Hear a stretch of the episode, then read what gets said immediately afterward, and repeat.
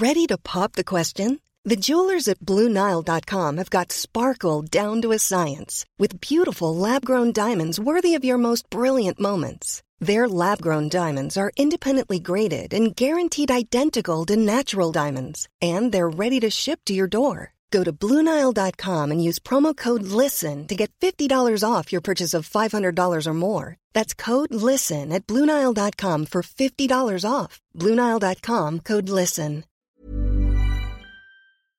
Heraldo Radio. La HCL se comparte, se ve y ahora también se escucha. Heraldo Radio. El dedo en la llaga. Había una vez un mundo en el que nadie creía. Un país de historias inexplicables. Una nación con personajes asombrosos. Santo Tomás tenía razón. Hay que ver para creer. El México increíble, las verdades que duelen, la voz de los que callan, el dedo en la llaga. Infórmate, diviértete, enójate y vuelve a empezar. El Heraldo Radio presenta El Dedo en la Llaga con Adriana Delgado.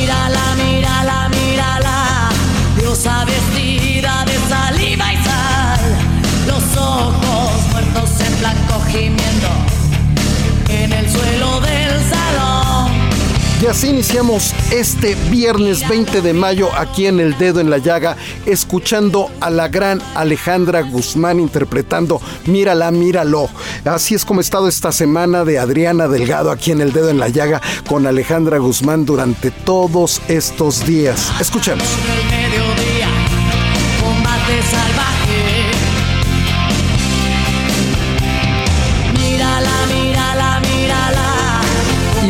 Delgado tuvo la oportunidad de conversar con la notaria abogada Regina Reyes Retana sobre la coordinación que hizo para sacar a la luz este gran libro Gilotepec, Cruce de Caminos.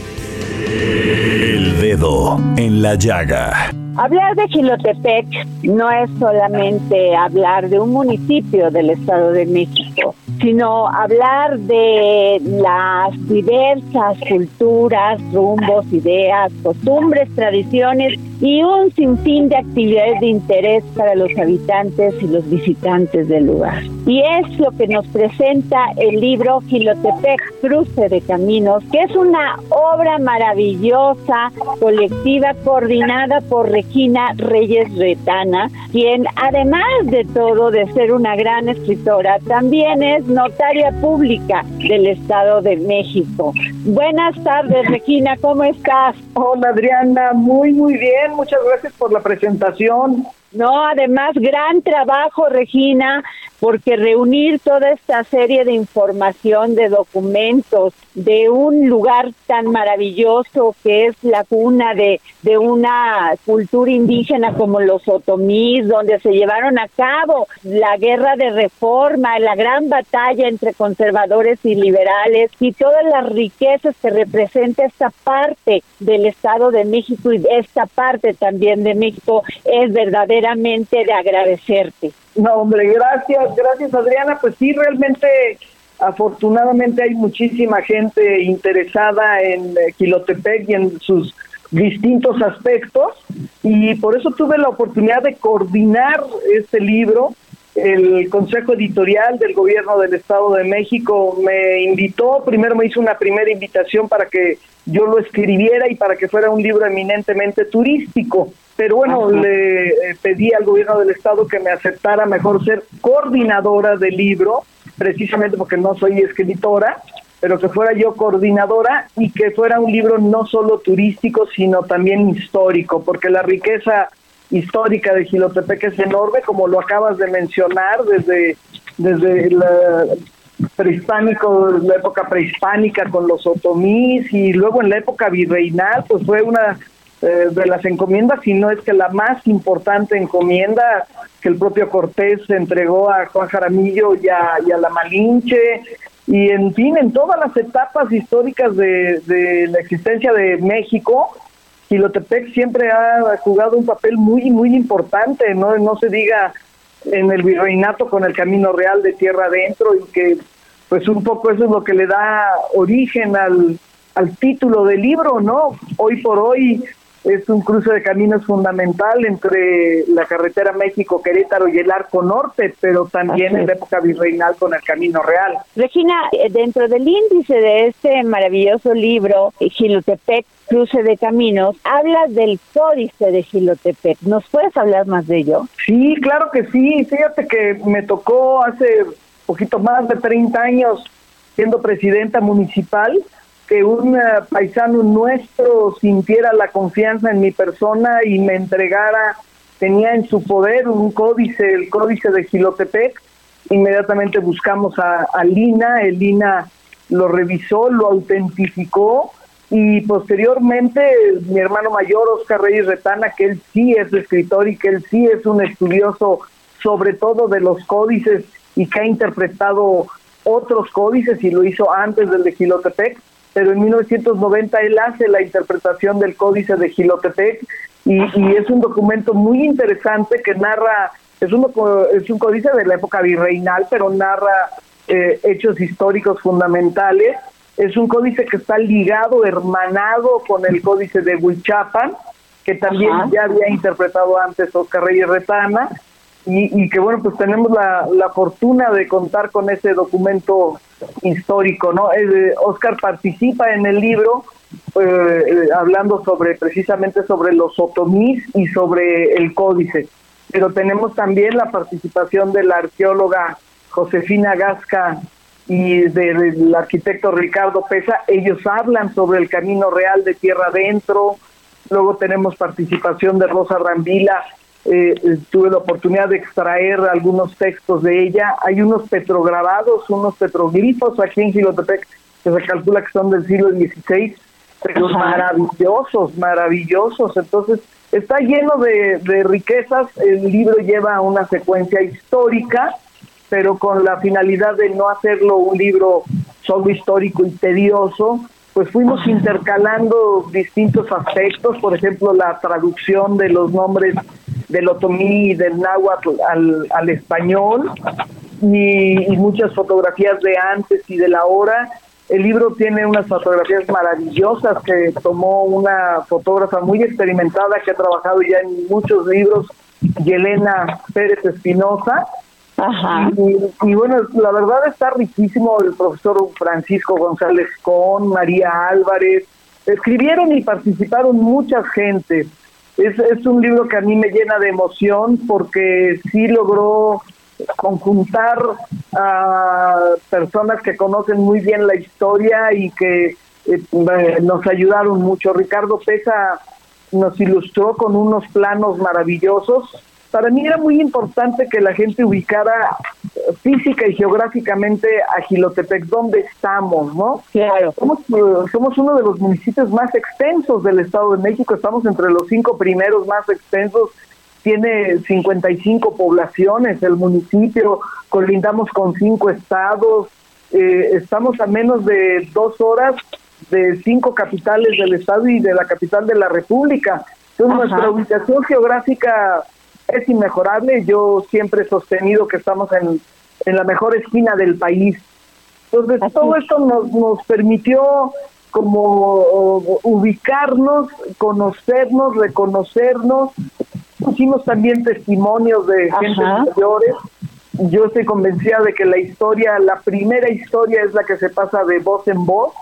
Entonces me interesaba mucho poner una prueba de, de experiencias de dos adultos mayores que nos compartieron cómo había sido su vida de, que eran niños, Entonces, creo que, que, el libro trae obviamente su, su gastronomía, este, su artesanía, y, de verdad que tú, ya lo conoces, es un lugar maravilloso. Regina, ¿y nos podrías platicar un poco sobre esta tradición chita que pocas personas la conocen y que lo tratas en el libro, pero que es un atractivo turístico también.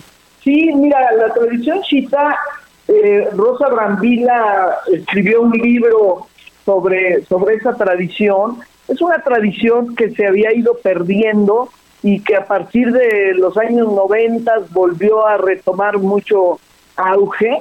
Está ya muy mezclada con aspectos prehispánicos y con aspectos religiosos. Es una tradición que se lleva a cabo en la época de, carnaval. ahora está totalmente ligada al, deseo de que haya agua para tener una buena siembra y, a toda la producción agrícola. Quilotepec es un pueblo sobre todo productor de maíz, lo traemos en el nombre, el nombre de Gilotepec quiere decir en el cerro de los elotes tiernos.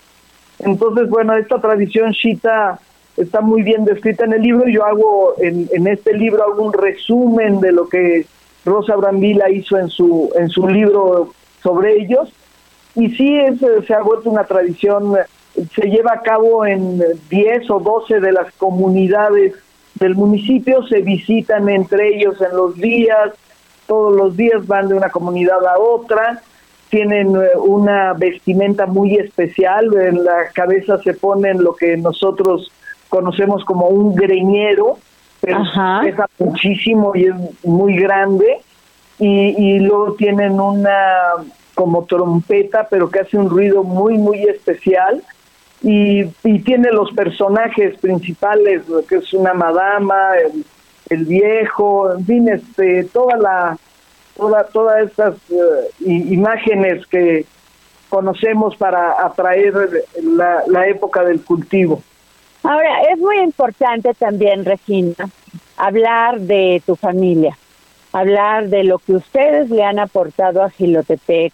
Eh, yo sé que no te gusta mencionarlo mucho, pero hay un parque que ustedes donaron a Gilotepec que además con una especie que nada más la muchas personas pues nada más les, hemos tenido la oportunidad de verla en Estados Unidos en, en San Francisco en esta zona de las secuoyas y ustedes donaron este parque a Gilotepec y uno puede admirar estas secuoyas ahí. Pues mira, tienes muchísima razón, no es algo de lo que me guste hablar, porque nosotros estamos convencidos, así, así nos lo inculcaron tanto mi papá como mi tío Ismael, que fueron quienes nos trajeron a Gilotepec hace ya 60 años, que eh, nosotros somos los agradecidos con Gilotepec por, haber, por habernos dejado quedar aquí, aquí, sobre todo yo, aquí me he desarrollado, aquí he trabajado, aquí están mis amigos, aquí vivo, aquí es mi vida. Así que yo soy la agradecida con Gilotepec.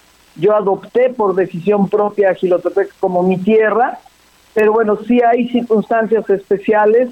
Mi tío Ismael fue el que donó nueve hectáreas de su propiedad para que se hiciera un parque de secuoyas. Como bien dices, estos árboles que se dan en California, sobre todo en Estados Unidos, son los árboles más ah, altos y más longevos del mundo. Llegan a crecer hasta 100 metros y llegan a vivir hasta 2.500 años mi tío Ismael trajo la primera secuoya que plantó en su jardín y de ahí mi papá y mi hermano Lorenzo se dedicaron a reproducirla. Y cuando mi tío Ismael le dona al gobierno del estado estas nueve hectáreas de su propiedad, él eh, poco después de la donación fallece y mi papá es quien desarrolla el parque. El parque era es del gobierno del Estado de México y el gobierno del estado da en comodato a una asociación civil que se llama Movimiento Ambiental Ciudadano el desarrollo y la administración del parque. Por eso mi papá desde 1900 desde 1996 se hace cargo del parque hasta hasta el día que murió y se ha desarrollado el parque tiene 16 especies de distintos árboles formados en bosquetes y unas 350 secuoyas ya plantadas ahí. Pero nosotros calculamos que hemos reproducido las secuoyas en poco más de 5000 y que ya en todo Gilotepec te encuentras por todos lados secuoyas. La verdad es un árbol maravilloso. Ya lo consideramos endémico de esta de esta región. Ya absolutamente todos quienes quieran pueden adoptar una secuoya y yo se las puedo regalar con todo gusto para todos nuestros radioescuchos que te están este, en este momento poniendo atención. Regina, eh, ¿dónde puede conseguir uno este libro eh, Gilotepec Cruce de Caminos para todas las personas que estén interesadas? ¿De dónde lo podemos conseguir? El Consejo Editorial del Estado de México tiene alguna línea de distribución que eh, yo sé de las tiendas que tiene en Toluca.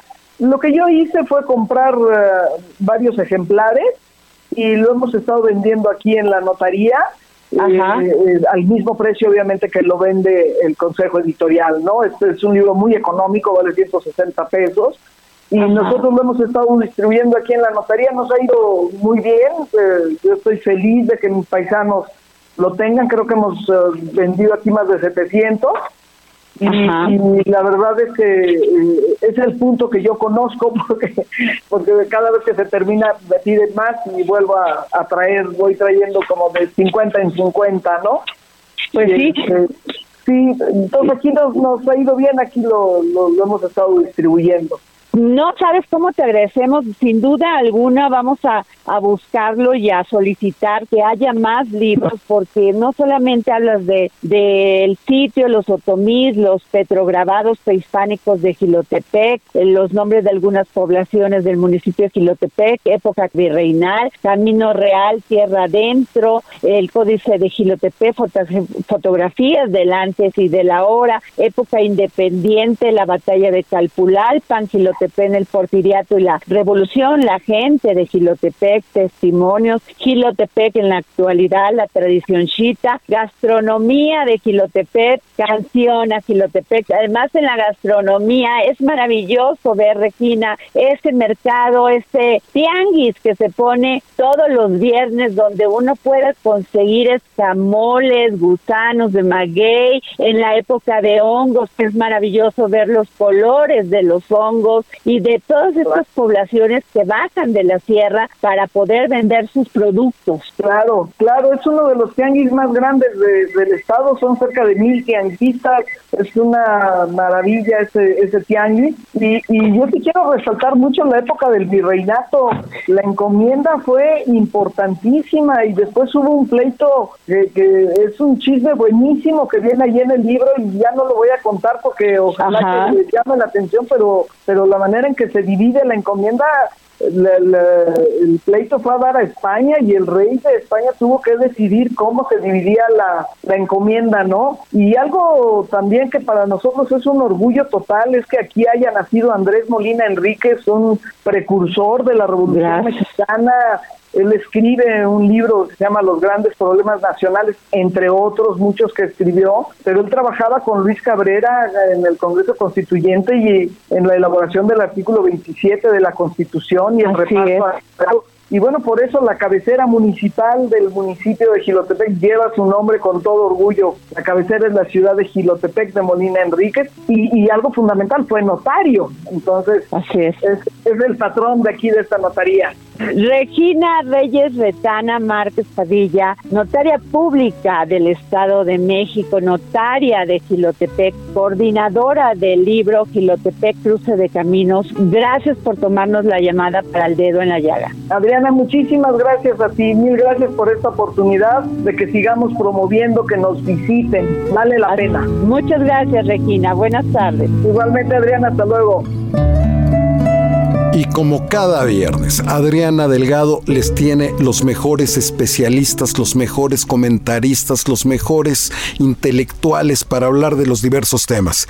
Y como cada viernes, escuchemos ahora a nuestro muy querido Hernán Melana desde Argentina, que esta tarde nos habla sobre la espiritualidad femenina en la Edad Media. Filosofía, psicología, historias con Hernán Melana.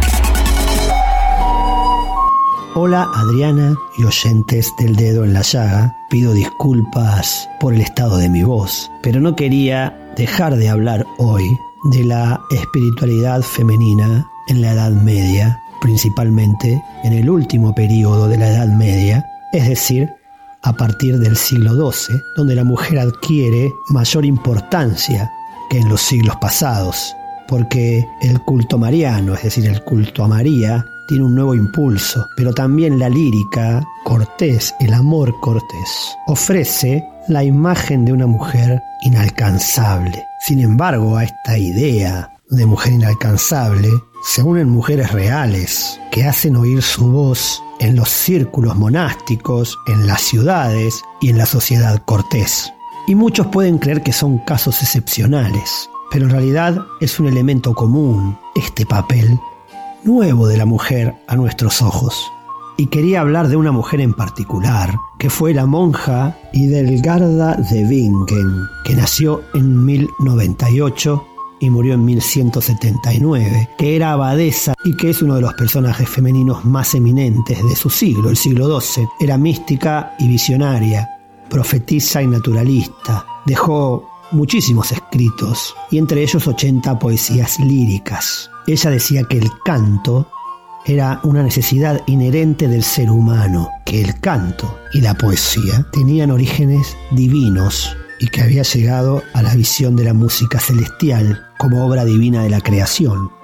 Hildegarda creó además la primera lengua artificial de la historia llamada lingua ignota. Era una mujer que cuestionaba las liturgias y las formas del catolicismo, ya que la mujer no era culpable del pecado original como se decía en la Edad Media, sino que la serpiente, el demonio, había entablado un diálogo con la mujer porque la mujer tenía un poder que era más que el poder del ángel caído, y era la capacidad de dar vida. Por supuesto, estos pensamientos no fueron fáciles de desarrollar y tuvieron que enfrentar a las autoridades eclesiásticas, pero la Sibila del Rin, como le decían, que Sibila es una especie de bruja romana, divina, profetisa, la Sibila del Rin se mantuvo y fue tan trascendente para su entorno y su época que pudo seguir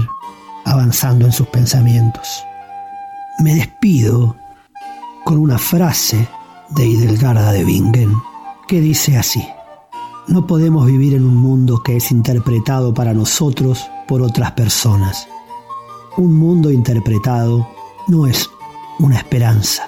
Parte de nuestro miedo es recuperar nuestra propia habilidad para escuchar, para usar nuestra propia voz, para ver nuestra propia luz. Libros, libros y libros con el promotor cultural Edson Alamilla, quien trae el libro Adiós fantasmas de la escritora Nadia Terranova. Y no se olviden, hay un ejemplar para el primero, el primero que siga arroba Adri Delgado Ruiz, que es el Twitter de Adriana Delgado, arroba Adri Delgado Ruiz. Les la sigan y le escriban diciendo que quieren el libro Adiós fantasmas de Nadia Terranova.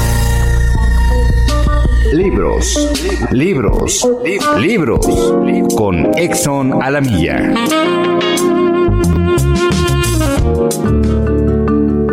Gracias, querida Adriana. Audiencia del dedo en la llaga. Hoy les vengo a hablar de la novela Adiós Fantasmas, de la escritora italiana Nadia Terranova, publicado en español por Libros del Asteroide. Tras un tiempo sin visitar a su madre, Ida vuelve a Mesina para ayudarla a ordenar la casa en la que se crió antes de ponerla a la venta.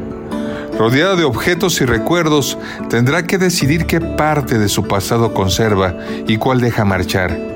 Mientras, el fantasma de sus vidas, la repentina desaparición de su padre 20 años antes, parece merodear por las habitaciones y estar presente en cada grieta, en la humedad de las paredes y en todas las conversaciones y silencios entre madre e hija. Precisa y delicada, esta novela mira hacia lo más íntimo para iluminar las incógnitas que marcan una existencia, aquellas sobre las que construimos nuestra identidad, la memoria como herida y como refugio, el abandono y la pérdida de la inocencia, la complejidad de los lazos familiares y amorosos. Finalista del prestigioso premio Estrega y elogiada por la crítica, esta obra sitúa a Nadia Terranova entre las voces más interesantes de la narrativa italiana actual. Queridos radioescuchas del dedo en la llaga, así empieza Adiós fantasmas. Una mañana de mediados de septiembre mi madre me telefoneó para avisarme de que al cabo de unos días comenzarían las obras en el tejado de nuestra casa. Eso dijo, nuestra. Pero desde hace tiempo yo tenía otra casa de la que ocuparme en otra ciudad, una casa que alquilaba con otra persona. Ya no existía una casa a la que habría calificado de nuestra. Esa etiqueta se había despegado al marcharse y en los años siguientes me había encargado de limpiar su recuerdo con esmerada violencia. Sí, sabía que el tejado se estaba cayendo, llevaba cayéndose desde mi nacimiento, no había hecho más que desmoronarse y llover en forma de polvo y cascajo durante toda la vida que había vivido ahí adentro.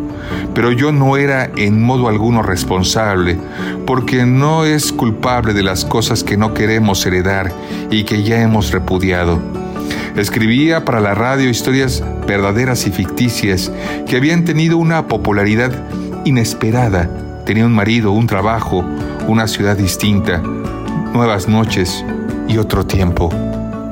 Querido Escuchas del Dedo en la Llaga, un ejemplar de esta novela a la primera persona que escriba al Twitter Adri Delgado Ruiz. Muchas gracias, Adriana. Dedo en la Llaga. Heraldo Radio. La HCL se comparte, se ve y ahora también se escucha.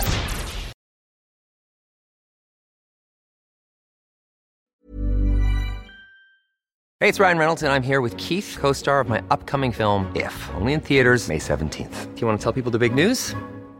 All right, I'll do it. Sign up now and you'll get unlimited for $15 a month in six months of Paramount Plus Essential Plan on us. Mintmobile.com slash switch. Upfront payment of $45 equivalent to $15 per month. Unlimited over 40 gigabytes per month. Face lower speeds. Videos at 480p. Active Mint customers by 531.24 get six months of Paramount Plus Essential Plan. Auto renews after six months. Offer ends May 31st, 2024. Separate Paramount Plus registration required. Terms and conditions apply if rated PG.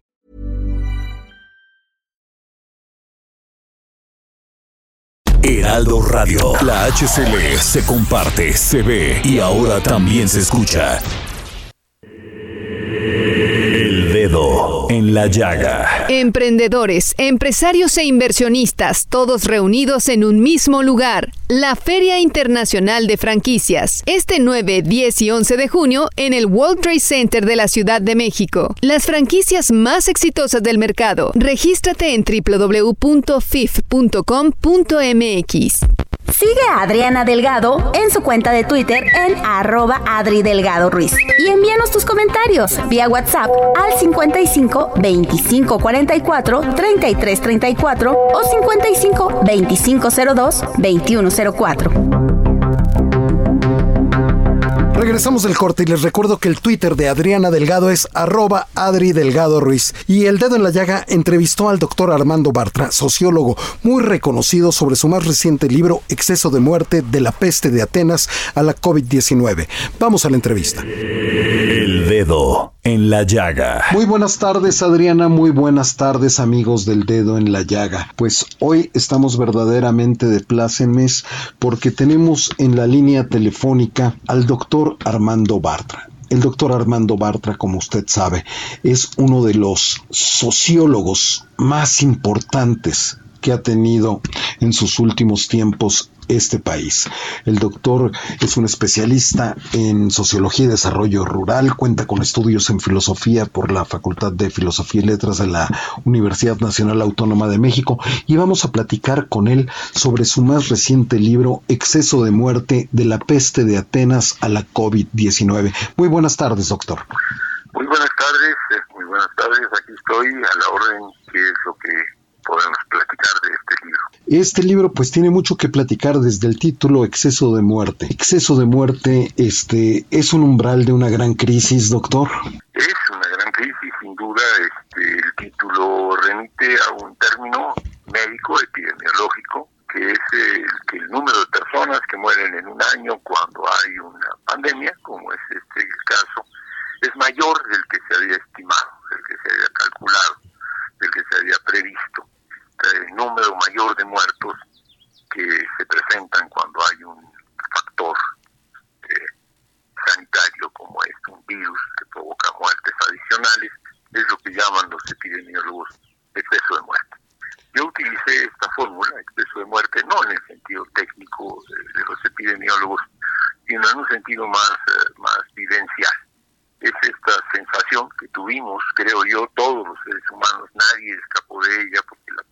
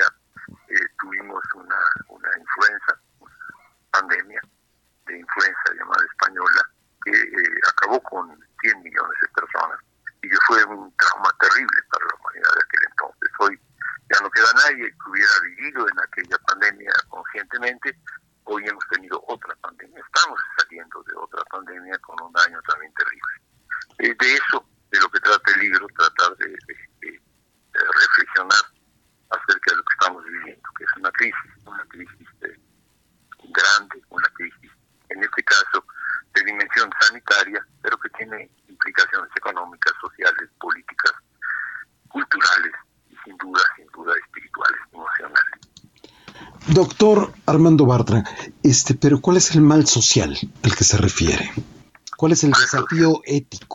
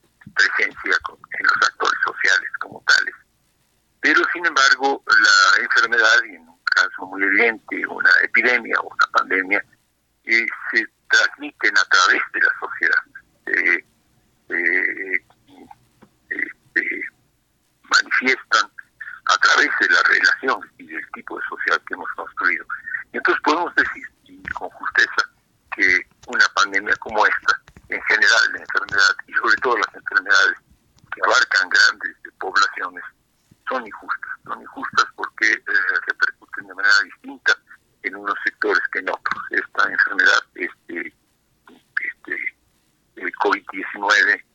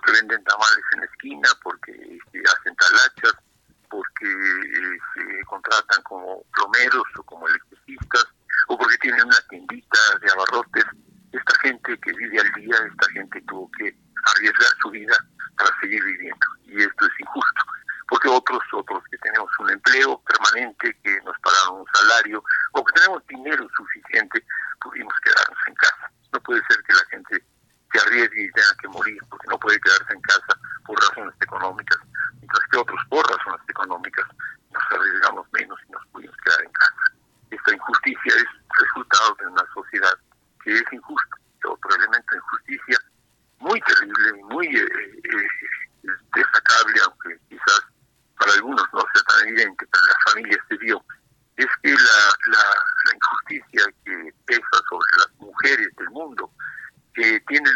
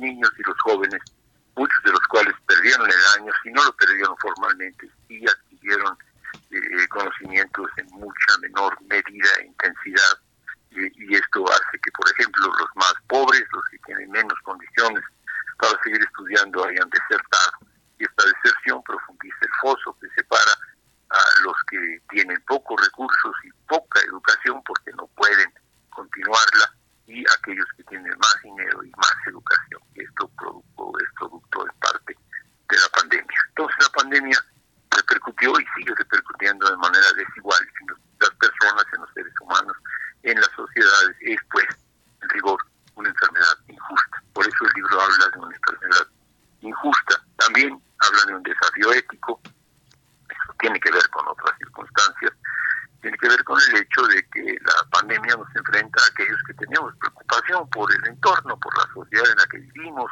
que nos parece que hay que ser activos, que hay que tratar de cambiar las cosas para mejorarlas, aquellos que tenemos inquietudes sociales, por lo menos, y no políticas.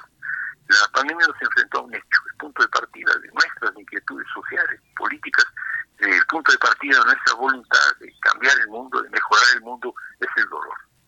No el discurso, no el rollo, no la ideología, no el proyecto, no el programa, es el dolor. Aquel que no está dispuesto a enfrentar empáticamente el dolor humano, aquel que no está dispuesto a solidarizarse con sus semejantes en lo inmediato, aquí y ahora, en el momento de la enfermedad, en el momento del sufrimiento, en el momento de la, de la muerte, aquel que no es solidario, aquel que no es empático, aquel que no parte del dolor como punto de referencia, este hombre, por mucho que diga, si quiere cambiar las cosas, que tiene un compromiso social, que aspira a un mundo mejor, que es un justiciero, que es un libertario, de derecha o de izquierda, no me importa el signo político, es en realidad un demagogo. En el en el momento del sufrimiento, no tiene que ser una pandemia, en el momento del sufrimiento, el primer compromiso es con el doliente, el primer compromiso es la solidaridad con el que sufre, la solidaridad práctica, la solidaridad activa. El discurso en ese momento, de derecha o de izquierda, eh, eh, el discurso político es simplemente demagogia. Estuvimos pues ante un desafío y estamos ante un desafío ético. Eh, quienes dicen que quieren el cambio, que la justicia, que la libertad, la democracia, pero sin embargo no se comprometen y no son solidarios con el sufriente, en realidad eh, lo son, son eh, compromisos sociales de dientes para afuera. Aquel que tuvo y tiene durante la pandemia, durante un terremoto, durante una emergencia de cualquier otra índole, una actitud solidaria, ese sí es una persona comprometida con el cambio social. Por lo tanto, de algún modo nos eh, enfrentó a nuestra propia realidad. Quienes somos en verdad, en verdad, solidarios y quienes no lo somos. Pues ahí lo tiene usted, si usted quiere ahondar más en, en saber eh, el análisis de lo que nos ha traído el COVID-19, las consecuencias todavía que vienen, pues hay que leer Exceso de muerte de la peste de Atenas a la COVID-19 del doctor Armando Bartra. Este fue publicado por el Fondo de Cultura Económica en su colección Breviarios y le agradecemos profundamente de parte de Adriana Delgado, El Dedo en la Llaga y el Heraldo Radio esta conversación, doctor Armando Bartra. No a ustedes, nosotros escribimos los libros, el Fondo de Cultura y otras editoriales los publican, pero si ustedes no le informan a, los que escuchan la radio, a los que, se conectan con los medios de comunicación, que estos libros existen, pues tampoco vamos a tener lectores. Entonces, ustedes son el puente con nuestros posibles lectores y les agradecemos mucho su trabajo. Al contrario, muchísimas gracias, doctor.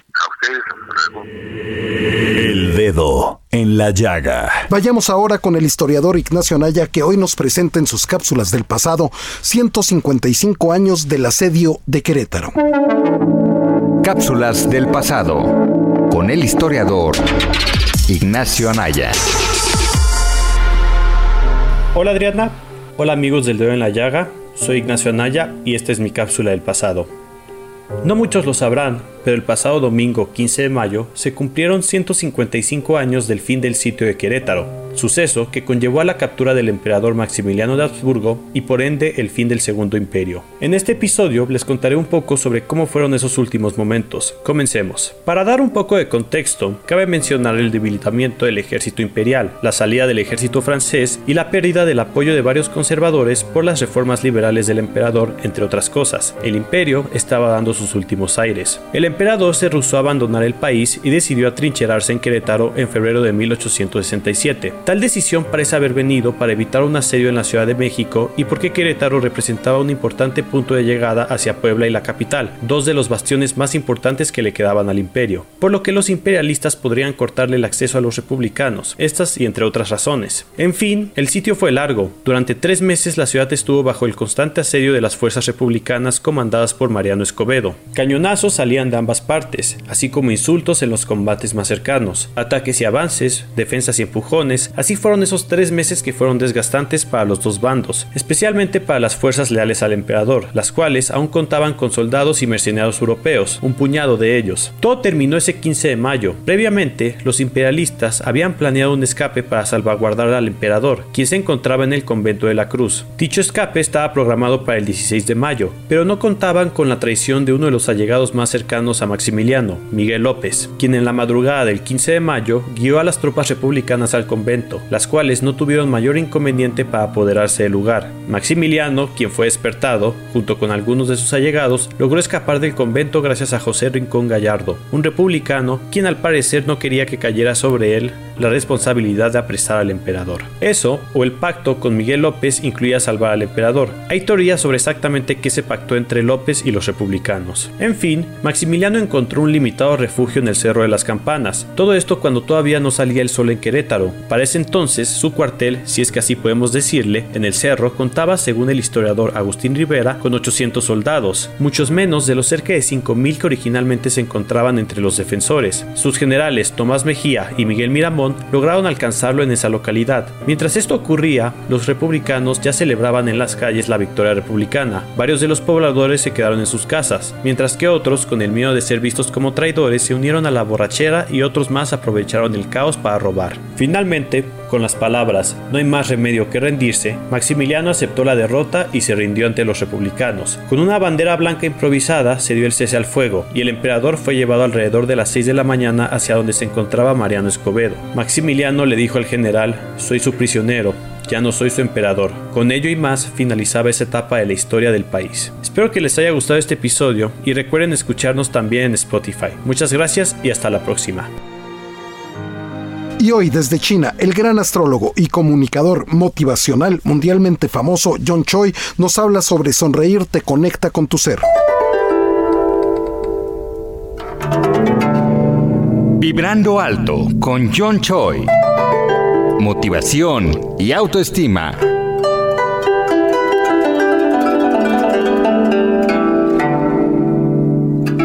¿Qué tal? Amigas y amigos de John Choi Vibrando en Alto. No se olviden que me encuentran en todas las redes sociales, en YouTube, John Choi. Te voy a agradecer encarecidamente, con mucha alegría, que me pongas y me regales un like en Instagram,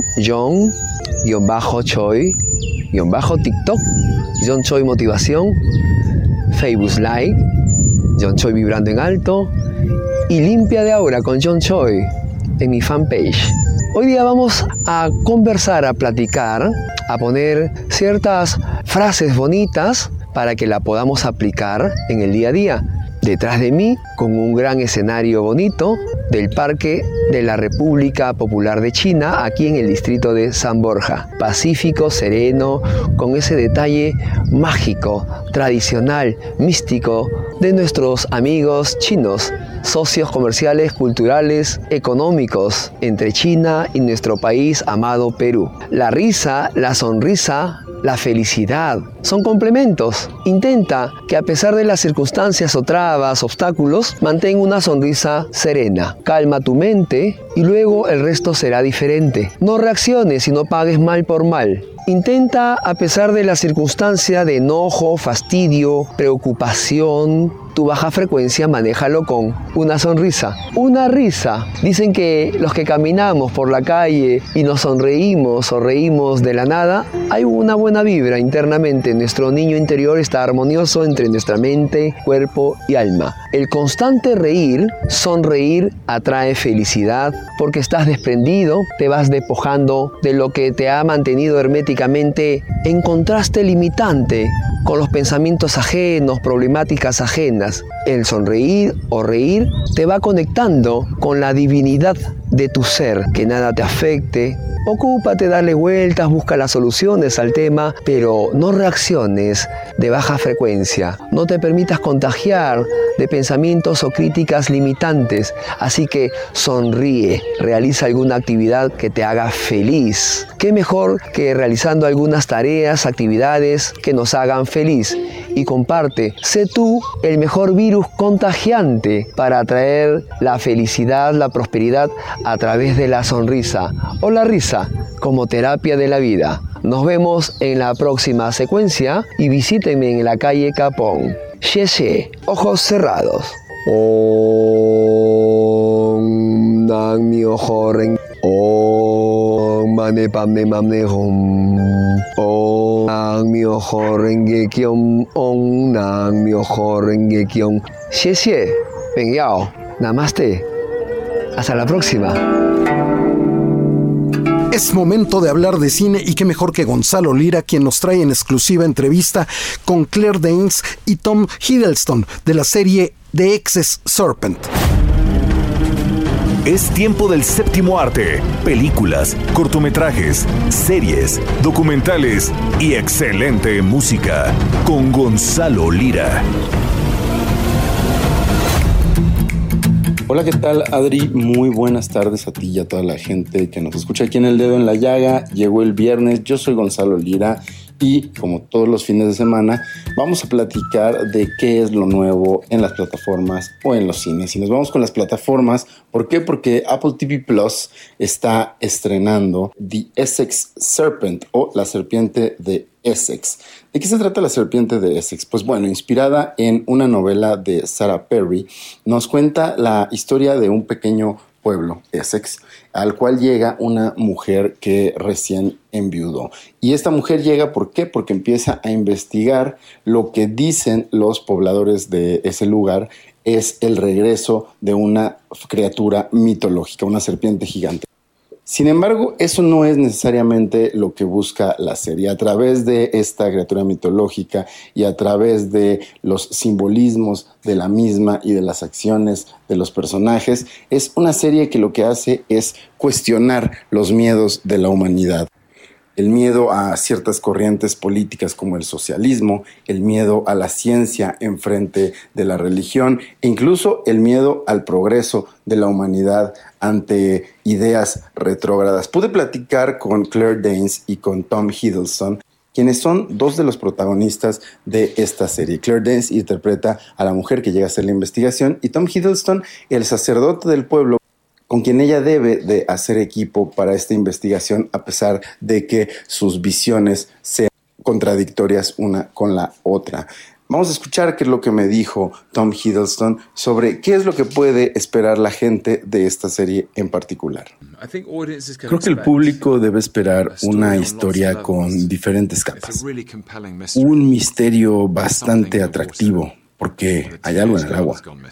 porque en ese pueblo desapareció una niña y los barcos pescadores están empezando a sentir movimiento. Hay algo en el agua y queremos averiguar qué es. Es una historia gótica fascinante, pero también es un debate entre los personajes. Un debate sobre la fe contra la razón, sobre la ciencia contra la religión. También Claire Dance me platicó sobre cuál fue la experiencia de trabajar con un equipo primordialmente femenino, no solo en la realización de la serie, sino incluso desde su concepción, como la novela escrita por Sarah Perry. Esto fue lo que me dijo Claire Dance.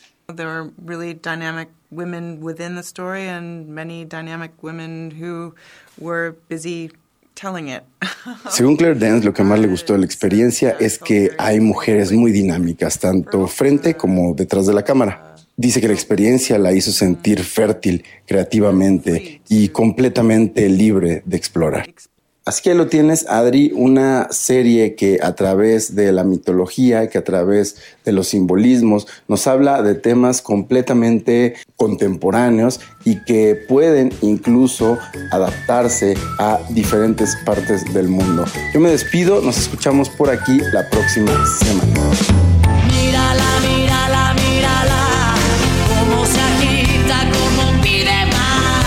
Es así como concluimos esta semana en El Dedo en la Llaga. A nombre de Adriana Delgado, soy Jorge Sandoval y les deseo el mejor de los fines de semana. Hasta el lunes.